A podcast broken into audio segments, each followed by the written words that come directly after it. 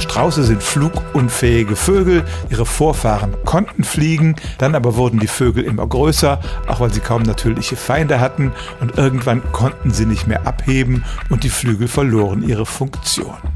Das heißt aber nicht, dass sie verschwunden sind. Die Evolution macht das häufig, dass Lebewesen solche Überbleibsel haben, die keine Funktion mehr haben, aber auch nicht sonderlich stören. Der Strauß benutzt seine Flügel allenfalls zum Balancieren und bei Balztänzen, um das andere Geschlecht zu beeindrucken.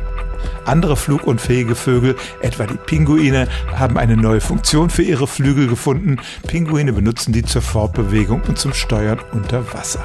Die Flügel von Straußen dagegen haben keine besonders lebenswichtige Funktion. Sie sind heute praktisch nur noch ein Überbleibsel, das daran erinnert, dass die Vorfahren der Strauße einmal fliegen konnten.